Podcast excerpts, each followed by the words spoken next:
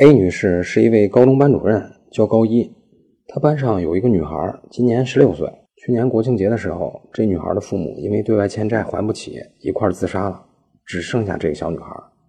她又是个独生女，没有其他的兄弟姐妹，而且这小女孩的爷爷奶奶、姥姥姥爷也都去世多年。目前唯一的一个亲人就是她舅舅了。这半年以来，小女孩就在她舅舅家生活。她舅舅今年五十岁。一四年离婚，目前是单身，有一个儿子，今年十九岁。这半年，他舅舅就像父亲一样照顾他，给他了一个家。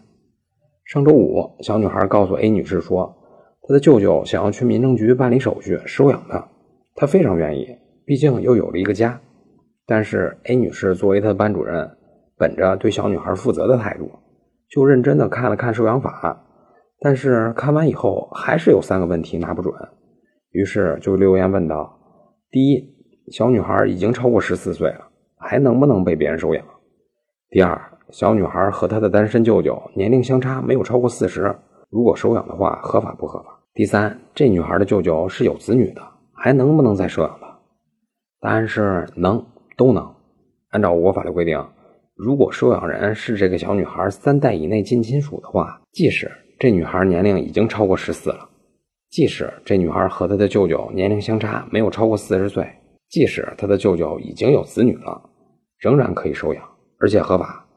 当然，如果换作是别人收养，那就不行了。所以，一般法律是法大于情，但是收养法律体现的是情大于法。以上就是今天的音频，供您参考。